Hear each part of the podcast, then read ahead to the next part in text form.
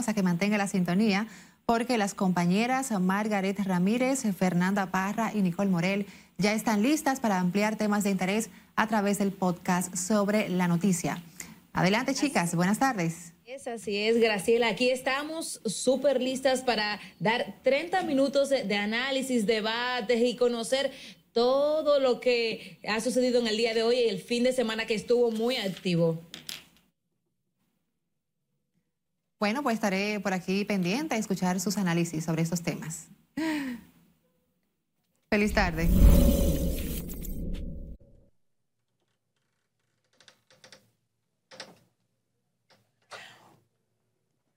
Hola, hola, hola. Bienvenidos este lunes caluroso, un lunes caluroso, sí, eh, a su posca sobre la, La noticia. noticia. Fernanda Parra y Nicole Morel hoy me acompañan en este lunes 5 de junio. En una Sí. entrega más.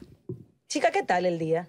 Todo bien, todo en orden, gracias a Dios. La calle estaba caliente hoy. Sí, hace Sí, mucho calor a pesar de las lluvias del fin de semana. Sí, pero las lluvias, tú sabes que las lluvias se dieron más para el sur que, que para acá, para, Sí, la para ciudad. la ciudad. Aquí lo que se ha sentido es la humedad, pero estamos ahí, estamos Estamos bien. sobreviviendo. Sí, y, estamos dicen bien. que, que por ahí viene el amigo polvo del Sahara, Jesús Wow. Santísimo. Genial, mi amor, para Una, completar. com- una combinación explosiva. Una cosa mucho con demasiado. Así es. Mire, pero vamos a empezar de inmediato con, conchale, la Cámara de Cuentas sigue caliente. Wow, sí, sí, sí. El pasado viernes estuvieron parte de sus miembros en, en el proceso de, de entrevista con la comisión especial y hoy esta comisión especial se va a reunir para comenzar a afinar eh, eh, los detalles de lo que escucharon durante eh, la entrevista que le hicieron a los cinco miembros del Pleno y a la secretaria y otros funcionarios. Un tema que pica y se extiende hasta tanto se deposite el informe. Creo que esta comisión tiene un trabajo arduo, un trabajo importante que hacer. Tiene cinco días porque tiene hasta el viernes para poder depositar El día 9. el día Sí, 9 el- para poder depositar Sí. el informe al Pleno.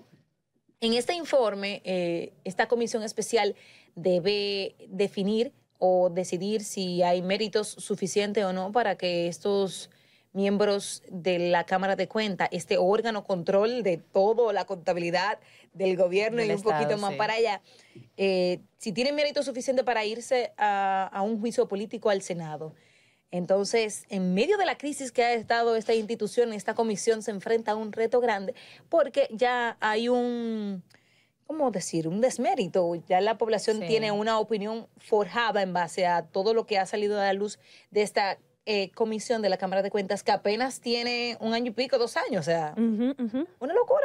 O sea, Sí, una sí, institución sí. como esa que se elige de la forma en la que se elige y que ya está en el centro de, de varios De- escándalos. Sí, que están envueltas en un descrédito y hay muchas opiniones eh, en torno a la Cámara de Cuentas. Por ejemplo, eh, vemos el caso del expresidente de la Cámara de Diputados, Rubén Maldonado, que dice que el que es el gobierno, acusa al gobierno de que busca dañar la imagen de la Cámara de Cuentas.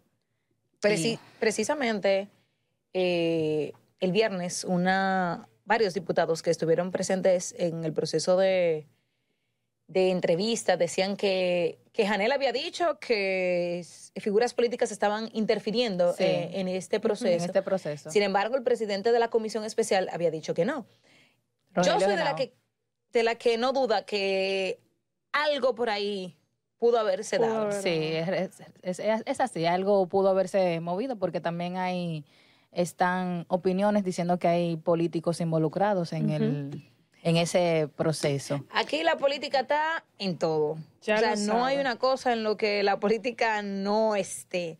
Eh, y en ese sentido, yo creo que el, el- el reto que tienen las autoridades, eh, tomando, iniciando ahora mismo por, por esta comisión especial que, que evalúa la crisis, es darle un término lo más salomónico posible. Sí, lo más saludable, sí. Porque entonces, ¿quién se va a encargar de fiscalizar? ¿Quién se va a encargar de ser el órgano control? ¿Quién? que es lo que hablábamos anteriormente eh, en otra entrega de sobre la noticia, que mientras tanto se está perdiendo tiempo porque se está indagando eh, en otras cuestiones que no deberían de ser. Recordamos que los miembros de la Cámara de Cuentas cuestionados son Janel Andrés Ramírez Sánchez, Que es el presidente, presidente. Elsa María Catano Ramírez, la vicepresidenta, Tomasina Tolentino McKinsey, secretaria, y así como los miembros Mario Arturo Fernández Burgos y Elsa María Peña Peña, secretaria general de Auxiliar. Y Lo, lo más interesante de esto es que esta Cámara de Cuentas entra en, en un proceso de crisis en medio de, de una serie de eh, auditorías que tiene pendiente, pero que también entra en una crisis eh, prácticamente cuando ese órgano sale de otra crisis, que fue con los pasados sí. miembros que salieron eh, De la pasada decir, gestión. de la pasada gestión que salieron desacreditados en, un sentido y hasta cuestionados por las autoridades. Eh, recordemos que a esa misma que a la Cámara de Cuentas en, el, en la gestión pasada se le, di- se le hizo incluso un allanamiento que, Exactamente, que lo sí. hizo las autoridades del Ministerio Público. Público. Entonces, esa institución está, como dice el, el buen dominicano, tásala. Ya Bueno, sabes, de ya. Guatemala a Guatepeor. No, tásala porque salimos, salimos de un Esa- caso. esa institución y Salimos la- de un caso y ese- estamos en el otro ya, sí. Una Esa locura. institución y, y el Ministerio de la Juventud hay que revisarlo. salado. Hay que revisarlo. Los dominicanos dicen, Y a "Ay, propósito también del, tem- salado". del tema, el mismo Janel, el presidente de la Cámara de Cuentas, se está defendiendo y dice que, que las acusaciones eh, en torno a esa institución se deben también a la modificación del buffet directivo. Él, él piensa, considera que por ahí que andan los- la- las cosas, Ay, los, los Tú ataques. sabes que él decía, e incluso en, en una de las entrevistas, eh, dio una entrevista a un medio de comunicación y hablaba de la usurpación de funciones y que había un grupo que quería usurpar su puesto, pero también esto lo dijo eh, en las entrevistas a lo interno de la Cámara de, de la Cámara de Diputados, que fueron, por cierto, cerradas para los La- miembros. en la comisión. En la, comisión. Eh, y yo, tam- yo tampoco dudo que ahí haya un asunto de, de- del pulseo, de yo soy más Sí, fuerte, sí, porque no, eso se ve aquí. tú, no. Y vamos a tomar el pulso porque Sí. porque sí, o porque no responde a mis intereses, o porque lo que sea. Entonces, hay, para mí... O porque está para mí hay una interesada en el combinación de puesto muchas también. cosas. No, para mí hay una combinación de muchas cosas. Eh, lo político, el tema del, del orgullo, de la integridad, de, de que yo soy más fuerte que tú, que yo tengo más poder y... O yo lo puedo hacer mejor que tú. Sí, el chavainismo. Exacto. Ahora, lo importante es que ya esto está en manos de las autoridades y que le busquen eh, de manera oportuna un, un bajadero a esta situación, porque eh, mientras más dure, mientras más se bata, eh, más desacreditada Eh, queda sí, sí. la institución y todas y cada una de las auditorías que ha hecho y la que podrían salir en los próximos días, meses, eh, y que son necesarias para eh, un, buen cumplimiento, un buen cumplimiento del orden del Estado. Sí, queda, queda, queda desprotegida, o sea, no, nadie cree en ella. No hay Entonces, credibilidad. debe, queda debilitada la institución. Un- Una, una cosa de locos. Mire, a propósito, hoy es el Día Mundial del Medio Ambiente. Sí. Ay, sí. Muy Sí. bueno. 5 de junio se Así celebra es, desde... Y está, está, tienen un lema que es sin, sin contaminación por plásticos. Ay, mi madre, eso sí va a estar difícil. Pero es, exacto, es algo como, como muy, muy, muy difícil porque justamente la semana pasada salía, salió una información de, de la playa de Montesinos aquí en la ciudad que estaba Sí. llena de lila y de, de plásticos. Pero yo creo que era más, más plástico y basura que lila ya al final. Es verdad, es verdad. Mira, Es un- una cosa fueron, fueron imágenes, eh, creo que lo debatimos el, el pasado viernes, Sí. eh, que era una situación y eran imágenes total- eh, dolorosas, dolorosas por el daño que hacen a- al medio ambiente como tal, a- al, al- al asunto marítimo y que ponen en evidencia eh, tanto las deficiencias del Estado como la poca conciencia de los ciudadanos. Es Así así. es. Tú sabes que también está, es- está en la investigación de los peces que murieron en Asua. En la una playa de Asua. cantidad masiva. Entonces, eso hay que investigarlo porque no puede estar sucediendo. Precisamente hoy, en este día en el que el medio ambiente debe de ser el protagonista, necesitamos respuestas de qué está Realmente. sucediendo. Y, Sí. y- y es una situación crítica porque eh, ambientalistas también han eh, denunciado en múltiples ocasiones de diversos tipos de afectación al medio ambiente. La barcaza en de Asua es una, pero también han hablado de las minas. Eh, es un tema complicado porque debemos saber combinar el uso de los recursos que nos da la tierra con el cuidado a ellas mismas. Claro. Porque al final eh, nosotros vivimos aquí, entonces si lo desbaratamos todo, y todo nos vamos a ir ¿Dónde vamos a vivir? Yo creo que hoy el, hoy el gobierno lanzó un plan nacional de, de reforestación. El presidente estuvo súper temprano en Villa Altagracia, Sí. eh, en un proceso de, de siembra de, de árboles. De árboles. Pero más que todo, eh, esto debe ser una situación de todos, más que todo de todos. ¿Por qué? Porque como te decía, o sea, hace falta mucha conciencia ciudadana. Ya lo sabes. Y yo creo que no se puede quedar solamente en algo que, que el marketing se trate de, ah, un anuncito ya que salió por un, no sé, cinco días diciendo, por favor, no tires basura en la calle. Ay, no. No, no, eso, eso o debe ser quedarse una po- solo en una en un día conmemorativo como hoy, de Ajá. recordarlo como Eso debe ser una política permanente, constante, eh, pero no solamente de las autoridades, sino de nosotros de mismos los en casa. ciudadanos. Nosotros Claro. mismos en casa debemos comenzar, nosotros tenemos sobrinos, tenemos primitos, tenemos que debemos comenzar, desde casa se debe comenzar con esa educación medioambiental. Y mira, y, y que me odie quien quiera, pero yo considero que el temita de las multas se deberían de hacer. ¿De acuerdo cuando lo hablamos también en, en la otra Es que, entrega? es, es que al final por la, por la plata baila el mono. Eh, sí, y el sí, dominicano... van a temer ahí de que el digan que van a domi- poner El multa. dominicano, por, por los chelitos, hay que coger. Así Entonces, es. sí, falta un régimen de consecuencia. Falta un régimen de consecuencia. O sea, falta aplicar régimen de consecuencia que den al traste con una solución a esta problemática que es una realidad. O sea, el cambio climático es una realidad. El fenómeno del niño es una realidad cuando la sequía, pero Lo el fenómeno de la niña cuando día. viene también es, un, es una realidad cuando llueve demasiado.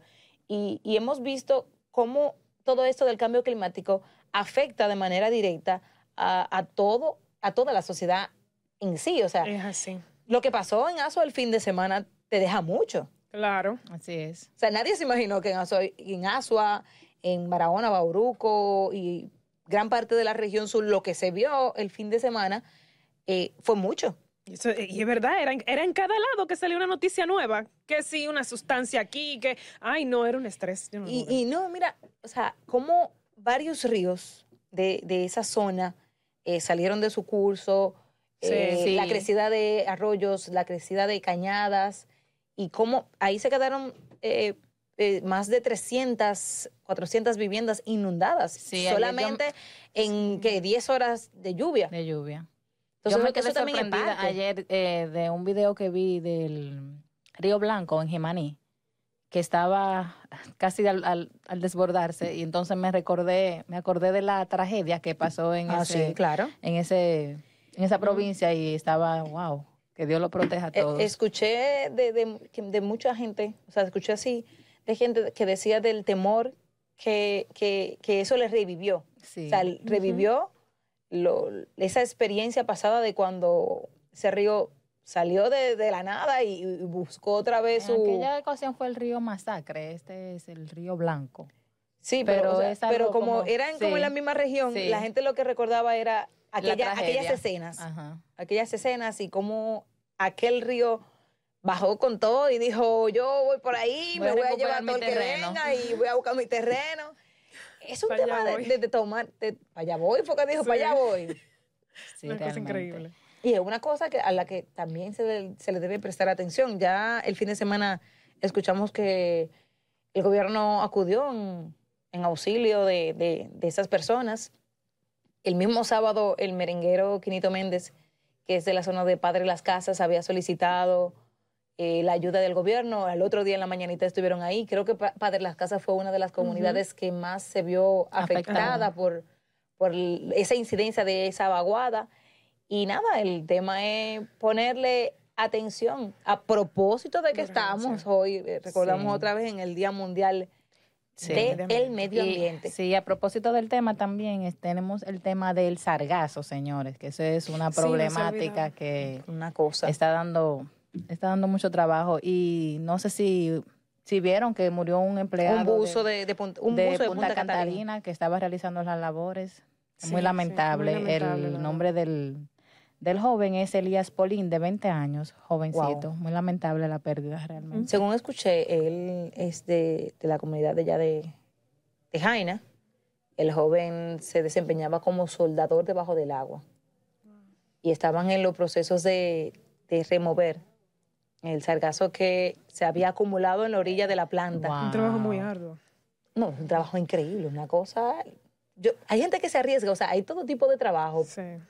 Sí. yo creo que ese uno sería uno de los trabajos en los que yo... Ay, ay, ay, no, ay. yo no quiero fuerte. saber eh, eh, de profundidades. Chicas, vamos a una pausa y retornamos con más de su podcast sobre la noticia.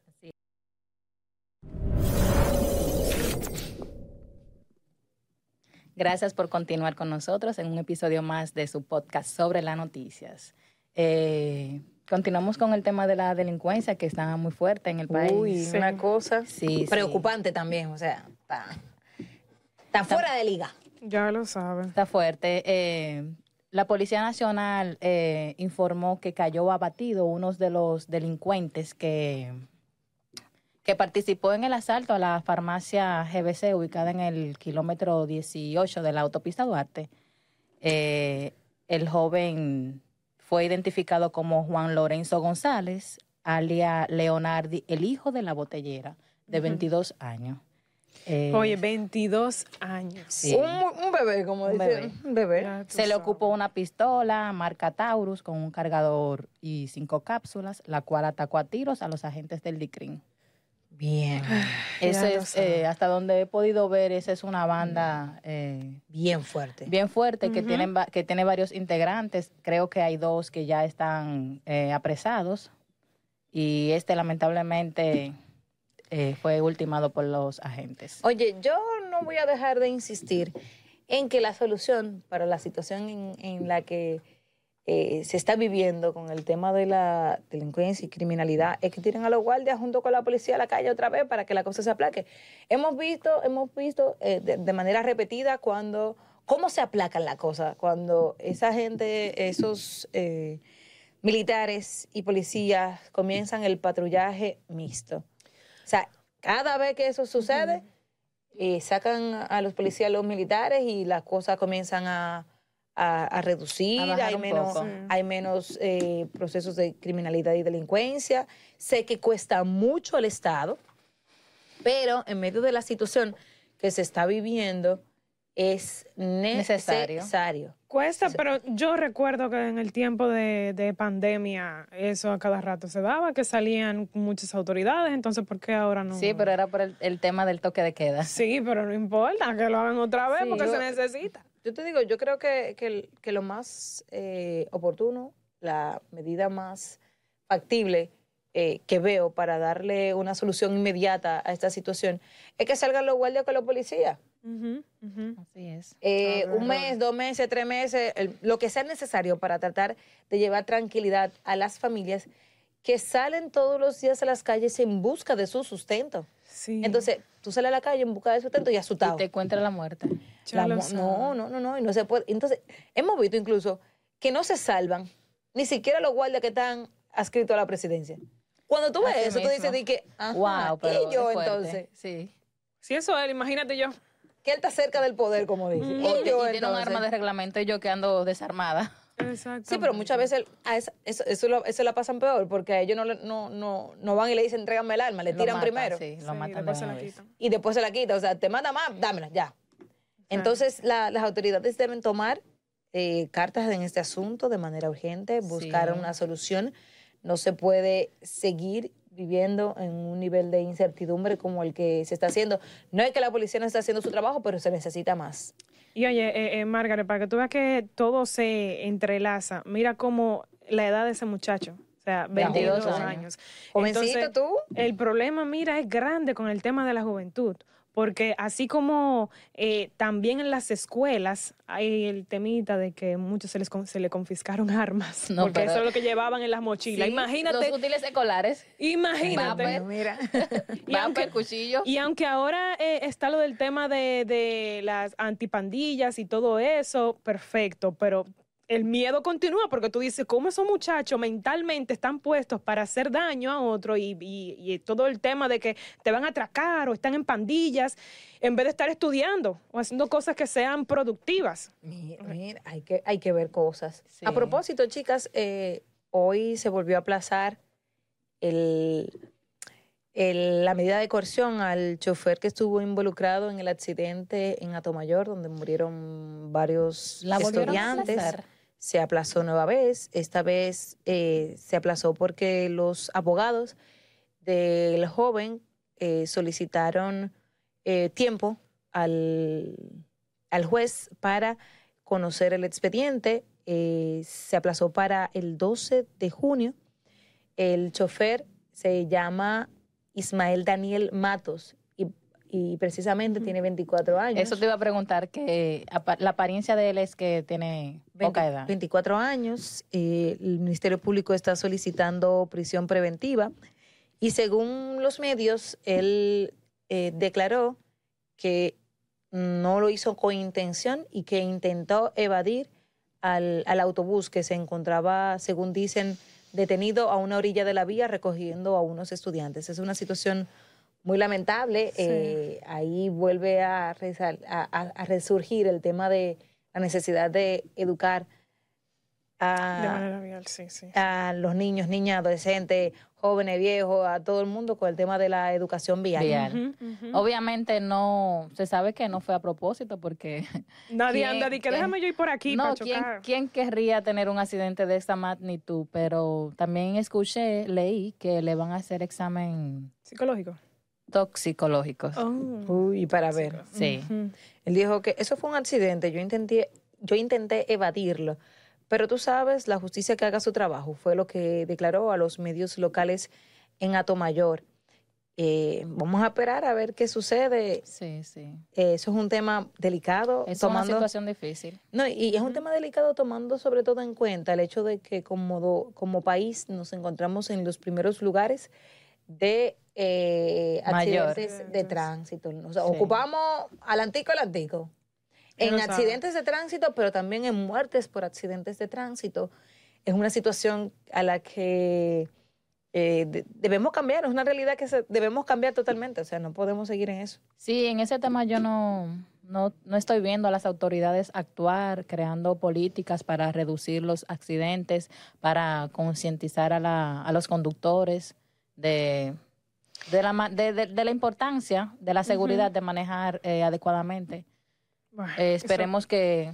y sobre todo en vehículos tan pesados. Sí, sí, sí. Sobre todo. Yo conversaba con un amigo que vive fuera del país y él me decía que él está eh, conduciendo camiones fuera del país y él me comentaba que para él lograr tener la licencia para eh, conducir los camiones, tenía que pasar un examen de 100 preguntas, pero que además de eso tenía que tomar un curso, pero que además de eso tenía que ser no sé qué cuánta cosa para poder lograr tener la licencia de, de conducir, De pero que también tenía un, un- un- un- ¿cómo se dice eso?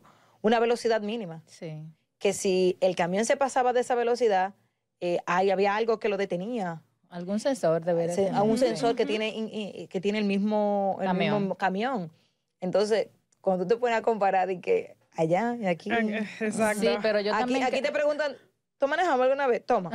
Ya. Pero yo creo también que aquí, eh, o sea, el tema de la edad, porque si se fijan, él tiene 24 años para ya tener tanta experiencia manejando un camión. No, quizá, sé, que di- no, quizá estaban pensando, quizá estaban pensando, quizá estaban, no vamos a decir que eran nueve, no, Sí, no- yo creo que deben- nuevecitos, pero quizá eso era, estaba empezando, aprendiendo a- Sí. En ese proceso. Lo lamentable es que en ese proceso, vamos a decir de aprendizaje, porque no, No se sabe. no conocemos Sí. la realidad de- de- del chico, lo lamentable es que se perdieron Dos vidas. dos vidas ahí. Sí. Y muchos están todavía hospitalizados. un- una situación. Y a propósito de juicio también, eh, el caso Coral está llegando a su puntico final en, en- en esta etapa, etapa, Ay, en esta fue. etapa de instrucción. Ay. Estoy loca que termine.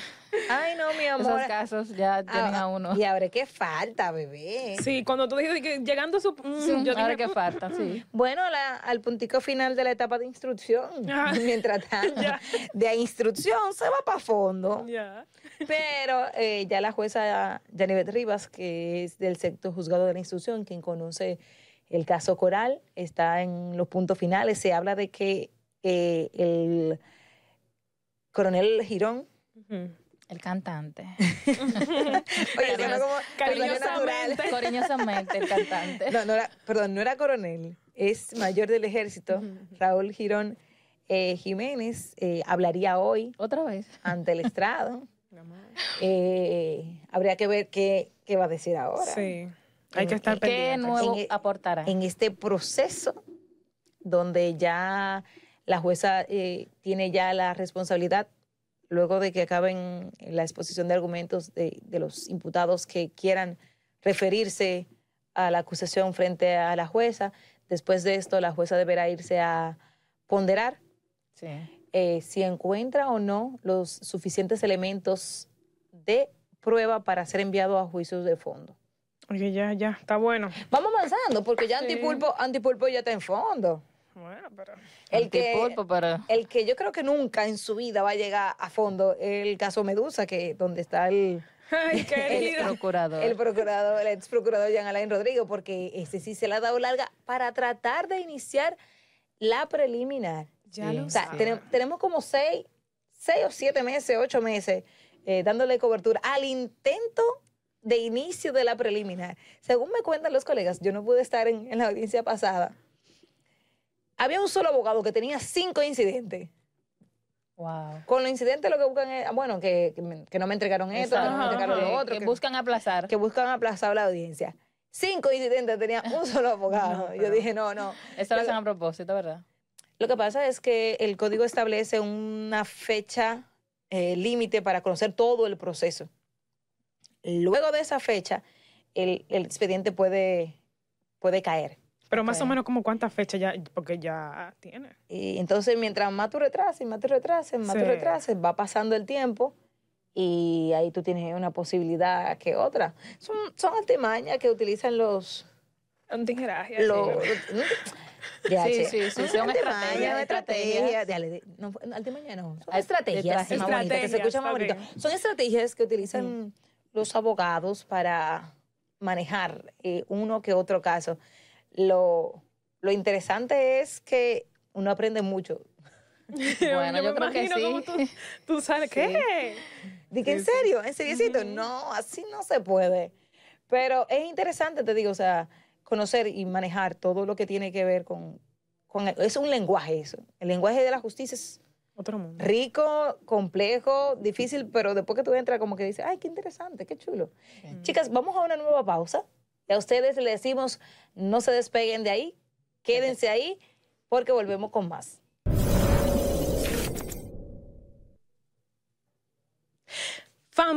Y continuamos con más de este podcast sobre la noticia. En esta parte, chicas, vamos a adentrarnos un poco en lo que sucede en las noticias, pero del mundo del espectáculo. Y un chin más. Sí, y un chin más. Prensa rosa.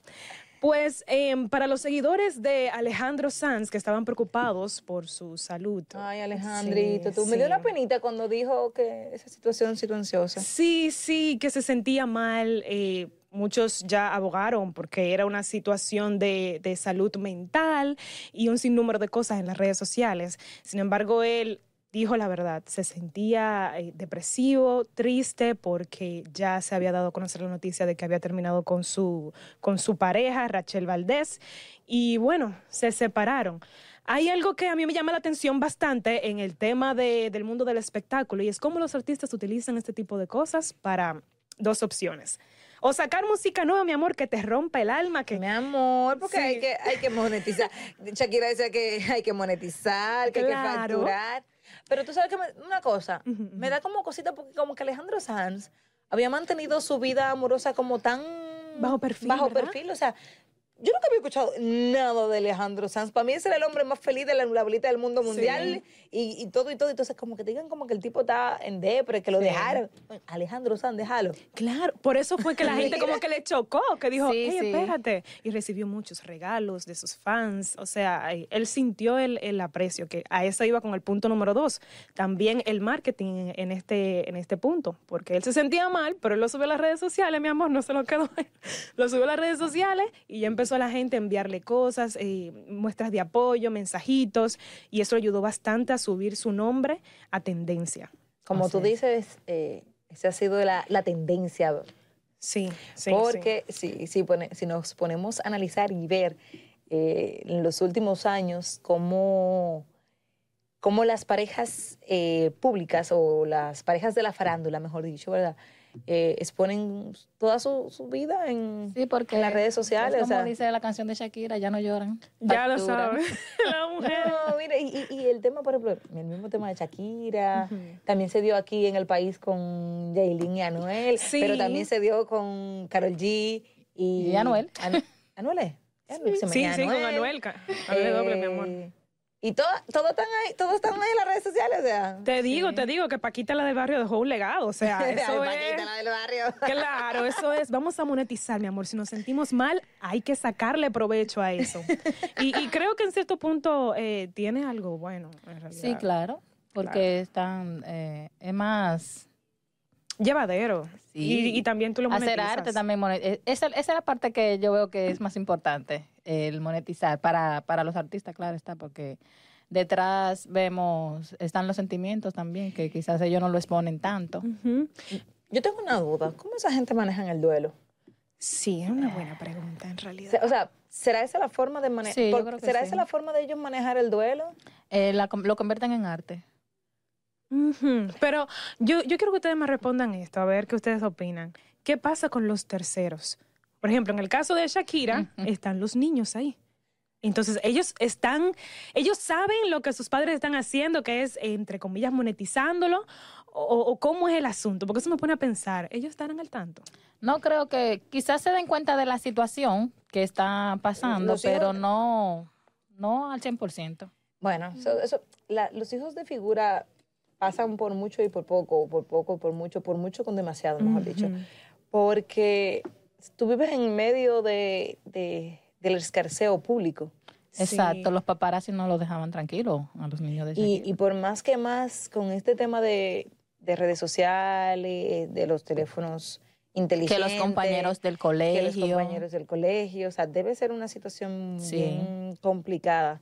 Bueno, sí, que la misma Shakira una- publicó un comunicado eh, pidiéndole a los periodistas que por favor que se mantuvieran al margen de, de los niños porque son niños y quiere darle una vida normal. Claro. Tú sabes que, que, que en estos días, y recordando todo eso, eso de ser figura pública al, al, al nivel de ellos eh, debe ser complicado porque recordaba también eh, algo que, que se dio a conocer del príncipe Harris.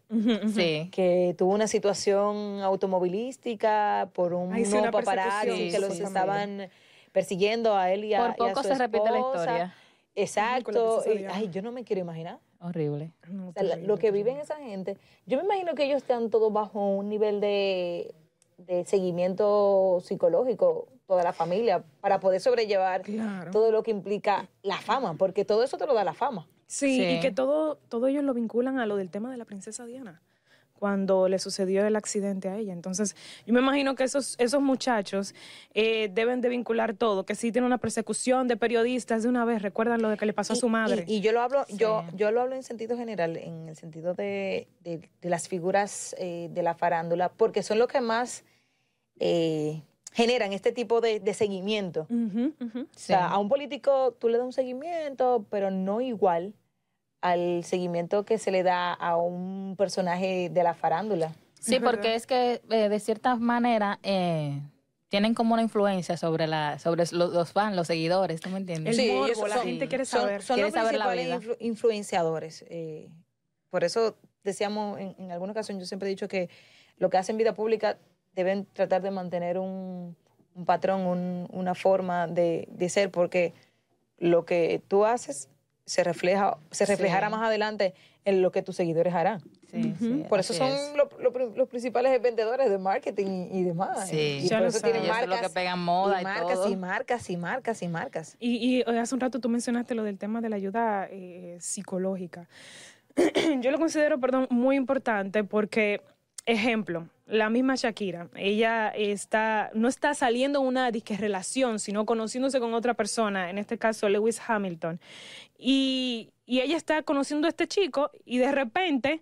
eh, eh, de una vez empieza, no, porque tiene una relación con este muchacho. Va y conoce a otra persona, tiene una relación. Ella queda como que. O sea, sí, no tiene como una privacidad, o sea, no, la dejan No hay fluir. forma, bebé. No la dejan fluir. no la dejan fluir. Déjalo que conozca tranquilamente. Claro, es un asedio Sí, constante. y a propósito, ella merece. Y a propósito de Shakira, ya se cumple un año de la separación, de Ya. la Míralo ahí, el seguimiento. De la esa- separación. Esa pobre mujer recordándolo en el aniversario más. aniversario de separación. De separación. ¿Tú te imaginas eso? De que hasta, hasta celebrando los, los- los aniversarios No, de yo me imagino los periodistas, nuestros "Ay, hace un colegas, año". nuestros colegas cuando la vean por ahí. ¿Te ¿Cómo te imaginas? sientes, Shakira? Hace un año Hace que un te año. separaste. Yo vi, yo vi hace unos días que Francisca Lachapelle guardó un pedazo del pastel de Ah, su sí. boda Ay, sí. y lo, lo partió cuando cumplió un año. Un aniversario. Un, año de casada. Entonces, en este caso, ¿cómo sería? Porque, Mira. Ay, hombre. Y quizás si ella no fuera figura, eh, eh, eso que ella hizo, bueno, se queda en la intimidad y Pasará nadie le importa. desapercibido, sí. Pero como es figura, uno se queda como que, ¿cómo? Y realmente lo que pasa también es que Shakira ha sido muy abierta en cuanto a sus sentimientos, ya no ha escondido nada. Sí, No. sí, también. Ay, yo no me caso quisiera ver en medio de una situación como esa. Y que, Eh, yo tampoco, yo quisiera manejarlo bajo perfil. Bueno. Sí, merecía aquí, calmadilla, porque. No, es que estar en medio, en medio de, de todo ese escarceo, o sea, eso tiene que ser una cosa terrible. Sí, Ya sí. lo sabes. No, no hay forma de que no.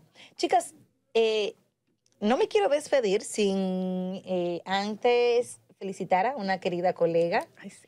quien hoy cumple un año más de vida. Eh, se trata de nuestra compañera de prensa, Siledis Aquino. Vamos, Ay. eh, un feliz cumpleaños. cumpleaños, Siledis. Siledis, feliz cumpleaños. Te tocaba, Sí. pero sabíamos que estabas eh, cumpliendo con el deber. Eh, y nada, desearte desde aquí las, los mejores parabienes. Así es es. así, igualmente. Nosotros nos, despe- nos despedimos de este episodio del podcast sobre la noticia. Para mí un placer. Para mí Igual. igual. Eh, esperando que ustedes continúen en sintonía con nosotros. Así es, hasta la próxima. Hasta la próxima.